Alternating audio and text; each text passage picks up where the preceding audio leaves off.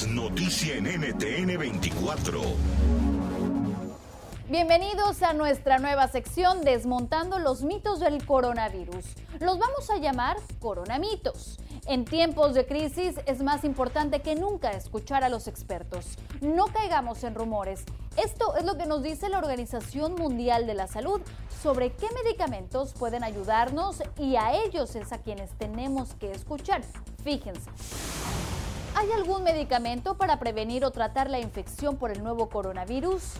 Desafortunadamente, por el momento no se recomienda ningún medicamento específico. Por eso es tan importante la prevención, especialmente para los más vulnerables.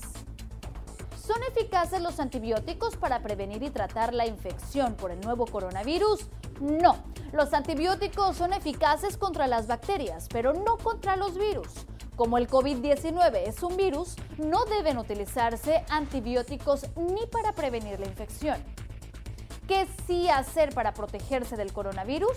Lavar nuestras manos frecuentemente, evitar tocarnos los ojos, la nariz y la boca, poner en práctica el distanciamiento social, evitar lugares concurridos, evitar salir de nuestra casa y mantener un metro de distancia con los demás.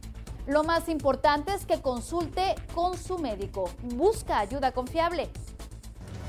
NTN 24, el canal internacional de noticias con información de interés para los hispanos en el mundo.